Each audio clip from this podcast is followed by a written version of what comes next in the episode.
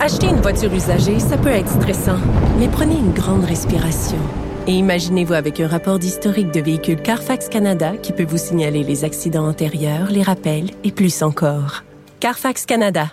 Achetez l'esprit tranquille. La Banque Q est reconnue pour faire valoir vos avoirs sans vous les prendre. Mais quand vous pensez à votre premier compte bancaire, tu sais, dans le temps à l'école, vous faisiez vos dépôts avec vos scènes dans la petite enveloppe. Hmm, C'était bien beau. Mais avec le temps, ce vieux compte-là vous a coûté des milliers de dollars en frais, puis vous ne faites pas une scène d'intérêt. Avec la banque Q, vous obtenez des intérêts élevés et aucun frais sur vos services bancaires courants. Autrement dit, ça fait pas mal plus de scènes dans votre enveloppe, ça. Banque Q, faites valoir vos avoirs. Visitez banqueq.ca pour en savoir plus. Geneviève Peterson. Une animatrice pas comme les autres. Cube Radio. 500 organismes qui se sont mobilisés ce matin pour demander que le gouvernement mette sur pied une politique d'habitation au Québec. On est avec Véronique Laflamme, qui porte parole du Front d'action populaire en réaménagement urbain, euh, connu sous le nom du FRAPRU. Hein? On le connaît plus sous ce nom-là. Madame Laflamme, bonjour. Bonjour. Bon, euh, vous sortez euh, aujourd'hui pour faire euh, cette demande-là, demander une politique. Est-ce qu'elle devrait inclure cette politique-là?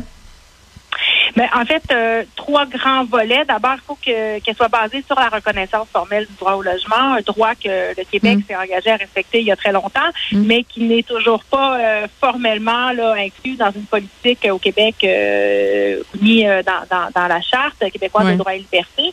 Ça donnerait ce, ce droit-là tel que défini par l'ONU, il est assez clair. Hein, ça va, ça, ça, ça- c'est, clair sur le fait que ça inclut la sécurité d'occupation à un moment où les rénovations euh, se multiplient, la capacité de paiement, le respect du milieu culturel, etc. Donc, euh, ça, ça- on- c'est le premier volet, la reconnaissance du droit au logement, puis des interventions qui sont basées là-dessus. Ensuite, des investissements massifs dans les logements sociaux hors marché privé sous différentes formes pour répondre aux différents besoins qui euh, sont de plus en plus euh, grands là, avec euh, la Oui. Du logement et euh, finalement un encadrement euh, du marché privé, des meilleures protections euh, pour les locataires euh, qui Mm. euh, font les frais là, des- de la hausse rapide du coût euh, des logements et euh, des opérations là, de, de d'éviction frauduleuse là, qui, euh, qui sont de plus en plus euh, importantes. Mais dites-moi, euh, Madame Laflamme, là, quant à cette politique, est-ce que le fait que le gouvernement Legault refuse de reconnaître qu'il y a une crise du logement, euh, bon, euh, avec tout, tout le, les sparages que ça a fait, là, suite aux déclarations de Monsieur Legault, est-ce que vous pensez que si le gouvernement a cette position-là, c'est un frein justement à la volonté politique de la développer, cette politique d'habitation au Québec? Mais c'est sûr que ne pas reconnaître euh, qu'il y a une crise du logement au Québec, ça, ça peut, oui, être un frein à l'importance qu'on accorde à, Ben à- oui. à- à ça dans les politiques gouvernementales. Mais d'autre part, le gouvernement a quand même évolué un peu dans son discours dans les dernières semaines, reconnaît qu'il y a une rareté dans certaines régions. C'est sûr que euh, on veut pas non plus arrêter le débat à la question de la reconnaissance ou pas des crises du logement. Pour nous, c'est clair qu'il y en a une quand on regarde les chiffres, ça fait peur euh, et la situation ça- s'aggrave. Là, Euh, la pénurie s'étend là maintenant à pratiquement. Oui, euh, ben, oui, parce que Madame Laflamme, je pense qu'il faut le dire et le redire. Le le manque de logement, c'est pas seulement à Montréal. Souvent, on est dans cette idée-là, mais tous les grands centres au Québec sont touchés et même certaines régions, dans leur globalité, là, c'est presque impossible de se trouver un, un logis. Là. Ben, en, fait, à Montréal, maintenant, euh, c'est c'est une des seules villes où le taux d'inoccupation atteint le seuil du marché à 3 puis on voit Mais que c'est parce que c'est cher. ben, c'est ça. Ben c'est cher, puis il y a des logements. Euh, ouais, il y a des logements qui, je pense, euh, puis corrigez-moi si je me trompe, là, qui sont gardés pour louer, euh, par exemple en Airbnb, ces choses-là. Là. Ben, c'est sûr que euh, à Montréal, le problème là maintenant, c'est l'abordabilité. Euh, Mhm. Vraiment là, ça, ça, ça, la- la- ça s'effrite là comme peau de chagrin. Puis d'ailleurs, les logements locatifs encore abordables où les gens payaient un loyer décent, ben sont euh, visés par des opérations visant à augmenter le, le coût rapide des loyers avec des éditions Ouais. pour le profit. Parce que là, c'est sûr que euh, Montréal maintenant a une situation particulière, mais il, il- mais il y a quand même des locataires qui se sont trouvés sans logis comme euh, comme rarement on en a vu là au, au courant de l'année dernière. Puis en plus, il y a des gens qui sont toujours actuellement en hébergement temporaire. là. donc, euh, c'est pas parce que le taux d'inoccupation est plus élevé qu'il n'y a pas de Ouais. problème. Mais si on parle de rareté de logements locatifs, ça s'est jamais vu autant Ouais. de municipalités touchées par une pénurie. Là, Euh, il y en a sur, sur 42 là, euh, dans l'enquête de la Société canadienne d'hypothèque et de logement, il y en a que deux où le taux d'inoccupation est en haut de 3% Donc, c'est vous dire à quel Mais- point ça s'étend. avec les conséquences que ça a sur les sur les sur les locataires, la hausse rapide du coût des loyers, la discrimination vécue par les familles. Euh, oui, mais tout ça, euh, tout, tout, tout, ça, on, connaît euh, entre guillemets pas la cassette, mais mais c'est-à-dire on, on voit tout ça dans l'actualité depuis longtemps. C'est comme s'il n'y avait pas de solution. Moi, la question que j'ai toujours, Madame Laflamme, là, quand on parle d'abord de logements abordables, ok, euh, d'arrêter de voir le logement comme un bien de consommation, de le considérer comme un besoin essentiel à combler, tout ça. Moi, je suis toute pour ça, là, en passant. Euh, mais je me demande tout le temps comment on fixe le prix d'un logement abordable. Parce que d'un bord, tu le marché. Euh, bon, tu sais, puis il pourrait y avoir des mesures d'atténuation. Il y a des villes qui mettent des plafonds et tout ça. Ça, je le conçois très bien.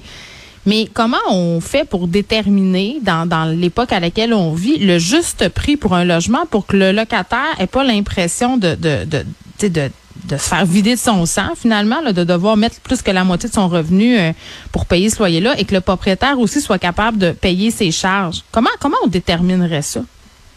Ben, parce que c'est difficile, hein, parce que ça dépend la, la situation des gens qui le les loyers, en fait, euh, sont, sont, fixés en fonction, euh, si on parle de hausse de, de coût des, loyers, c'est fixé en fonction des rénovations, des taxes, etc. Si quelqu'un est propriétaire depuis 40 mm. ans versus quelqu'un qui vient d'acheter, les charges sont pas les mêmes. Fait que c'est sûr que nous, justement, on veut comment dire, il y a des règles qui encadrent la hausse du coût des loyers au Québec. Mhm. Ce qu'on dit avec 500 organisations dans le cadre de cette demande aujourd'hui, c'est qu'il faut mieux encadrer euh, la hausse du prix.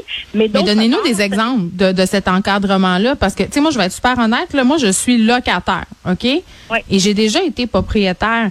Puis à un moment donné, c'est une danse entre les deux. Hein. Il faut comme trouver cette espèce de, de point de rencontre où, où, tout le monde est content entre guillemets, mais c'est difficile de déterminer qu'est-ce qui est un juste prix. Puis je pense aussi que des fois, il faut faire la, la différence. Puis ça, c'est ce que j'ai souvent de la misère avec le discours sur, sur le, les logements à prix abordables entre les, les les propriétaires qui sont occupants puis les promoteurs, ceux qui font de la spéculation immobilière.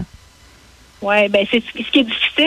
Puis après ça, il y a les logements existants versus la construction neuve. Exactement, c'est ça. abordables sur le marché privé, puis qui, relève des politiques sociales. Parce qu'aujourd'hui, mm-hmm. par exemple, le gouvernement a annoncé euh, euh, le premier appel d'offres de son nouveau programme là, dit de logement abordable. Puis là, il y en mm. a des foyers plafonds là-dedans.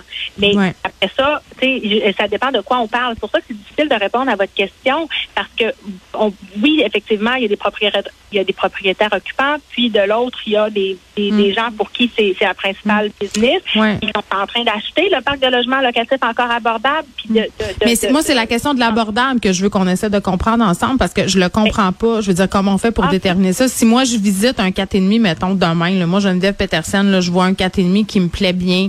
Euh, je me pointe là, puis il est 1400 pièces c'est-tu trop, c'est-tu pas assez, c'est-tu abusif? Je veux dire, c'est difficile parce qu'on est dans un contexte. Euh, dans la ville de Montréal, nos logements sont quand même moins chers si on se compare à d'autres grandes villes, puis on, nous rabat en même temps tout le temps cet argument-là. Fait comment je fais, moi, pour m'y retrouver, pour comprendre vraiment la problématique du logement?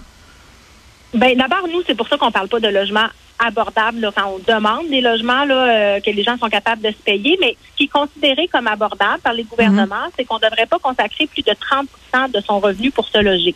Mais actuellement, au Québec, c'est plus de 300 000 locataires, ménages locataires, qui payent mm. plus que 30% hein? Alors, c'est sûr que ce qu'on devrait, ce qui, peut nous aider, c'est que le gouvernement dise qu'on ne devrait pas consacrer plus de 30% de notre revenu pour se loger pour que ce soit abordable.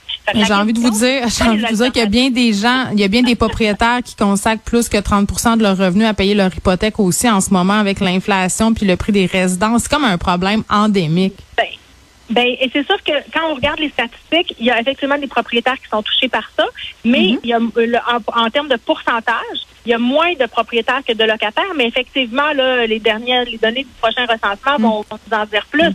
C'est sûr qu'actuellement, ben, la hausse du coût des loyers, elle affecte tout le monde. Sauf que ce qu'on essaie de dire, c'est qu'elle affecte pas tout le monde de la même manière. C'est ça. monoparentale qui qui, fait face à des 5,5 alloués à 1500 dollars. Ah, mais attends, elle n'aura même pas la visite. Si le propriétaire sait qu'elle a des enfants, elle n'aura même pas accès à une visite. Je suis désolée, moi, je suis mère de trois enfants, je suis seule et je suis absolument certaine que si je cherchais à me reloger, j'aurais beaucoup de difficultés, même si j'ai un bon salaire, même si j'ai un emploi stable. Ben c'est pour ça que ce qu'on demande aujourd'hui, c'est une politique globale en habitation au Québec basée sur la reconnaissance du droit au logement. À partir de ce moment-là, si on base les interventions sur le respect du droit au logement, puis qu'on s'assure que les gens mm. peuvent avoir un endroit où vivre qui respecte leur capacité de payer. Ben, il y a les politiques sociales qui en découlent, qui vont venir avec. Actuellement, puis on le répète souvent, mais le filet social en habitation, là, au Québec, là, il n'y en a pas même les femmes victimes de violences conjugales qui ont la priorité pour accéder au logement HLM euh, doivent attendre des mois. Oui, puis souvent ils restent, ils restent dans leur milieu violent parce qu'ils n'ont pas d'endroit où aller, c'est trop cher. Souvent ils vivent de la violence économique. Je sais, c'est épouvantable. On peut le lire là, dans votre communiqué euh, beaucoup euh, d'organismes justement qui représentent, par exemple, des communautés racisées, les femmes victimes de violences conjugales qui qui vivent encore plus de discrimination au logement. C'est terrible. Mais en même temps, je me disais, ça regroupe tellement d'acteurs votre communiqué que j'ai l'impression que vous allez perdre du monde, euh, parce que c'est comme trop d'organismes et de demandes mélangées. Ben non, les trois demandes sont claires. C'est une politique globale basée sur la reconnaissance du droit au logement, le financement de logements sociaux hors marché hmm. privé, une meilleure protection des locataires. C'est un droit qu'on s'est engagé à respecter en ratifiant le pacte international relatif aux droits économiques, sociaux et culturels pas nulle part. Là, la situation est en train de dégénérer. Fait qu'il faut qu'on aille de l'avant avec une politique globale qui va nous permettre de mieux cadrer les interventions du gouvernement pour s'assurer qu'on va aussi répondre aux besoins les plus urgents. Parce qu'actuellement, ce qu'on crée, c'est plus d'itinérance, plus d'itinérance cachée. Il y a des régions, vous ah savez, il y a à Montréal, mais il y a des régions où il y a des gens qui dorment dans leur voiture. On veut accepter ça au Québec dans une société riche comme la nôtre? Et c'est mm. ça la question qui est posée actuellement. Puis nous, notre réponse, c'est non. Et moi, je capotais. Non, non, mais vous avez raison de donner cet exemple-là. L'autre fois, euh, je magasinais des matelas sur Amazon et dans les reviews, il y avait des gens qui disaient que c'était super confort pour dormir dans la voiture. tu sais, puis c'était clairement pas des gens euh, qui étaient en camping. Donc, euh, ça m'avait un peu traumatisé. Là, est-ce que vous avez une oreille attentive du gouvernement Legault? Pensez-vous qu'ils vont avancer dans ce dossier-là à la hauteur de vos attentes? Ben, on sait que c'est un gouvernement qui gouverne par sondage, hein, puis les sondages récents montraient que la question de l'abordabilité, c'était le domaine où le, du logement, c'est là où le gouvernement Legault faisait le moins bien. On espère les que jeunes. Ça le gouvernement effectivement, ben, je veux dire, à un moment donné, il y a, ça.